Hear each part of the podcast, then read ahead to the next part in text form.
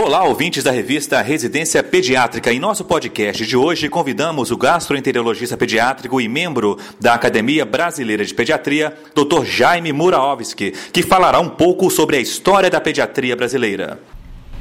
Caros jovens colegas, foi apenas no século XIX que se percebeu a necessidade das crianças serem cuidadas por sua própria mãe e que, para orientar essa mãe, era necessário um médico que entendesse bem de crianças, não só o médico geral da época.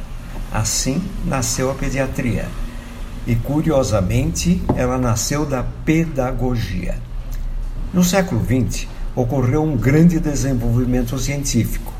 E isso incluiu nossa especialidade, a pediatria. Pediatria, medicina das doenças da criança.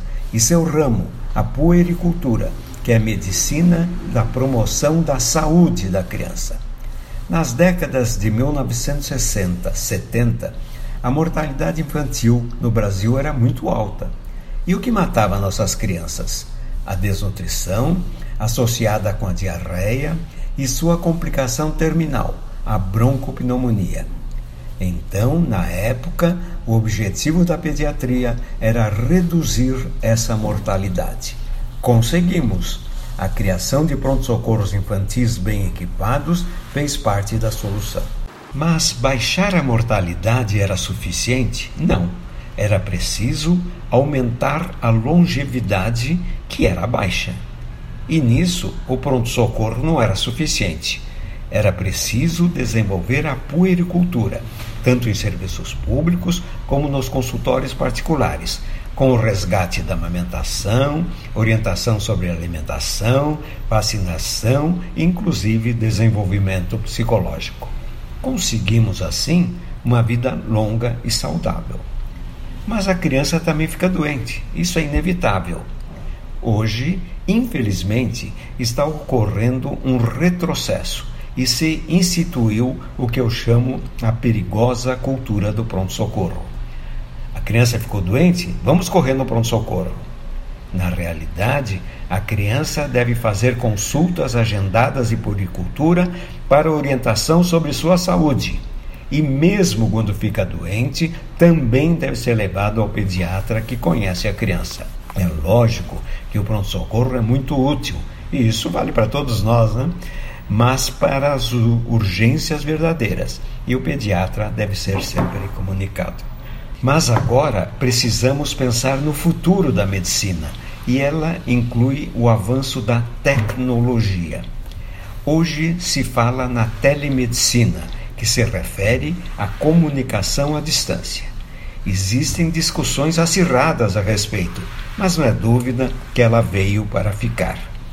O que precisamos deixar bem claro é que a telemedicina é uma ferramenta para aperfeiçoar o desempenho do pediatra e nunca um substituto da consulta médica. Deve haver uma integração da tecnologia com empatia. E a empatia é exercida na consulta pediátrica. Empatia não é sinônimo de simpatia, não. Significa sintonia, isto é, escutar o paciente e sua família. E escutar não é só ouvir, é compreender, é introjetar com acompanhamento do pediatra, uso adequado do pronto-socorro, dos especialistas pediátricos e da tecnologia, as crianças de hoje vão ter vidas longas e saudáveis. É objetivo que já está sendo alcançado e depende muito de vocês, jovens pediatras. Eu sou professor livre docente em pediatria, titular da Academia Brasileira de Pediatria, autor do livro Pediatria, Diagnóstico mais Tratamento, sétima edição em 35 anos. Convido os colegas para acessarem meu site e o respectivo blog www.drjaimepediatra Jaime com Y, tudo junto, drjaimepediatra.com.br e acompanhar o programa de atualização permanente Pediatraim www.pediatraim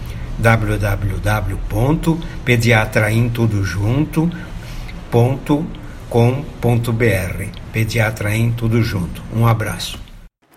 Esse foi o Dr. Jaime Muraovski falando sobre a história da pediatria. Na próxima semana, o tema do nosso podcast será dificuldades de aprendizagem com a doutora Flávia Nardes. Até lá!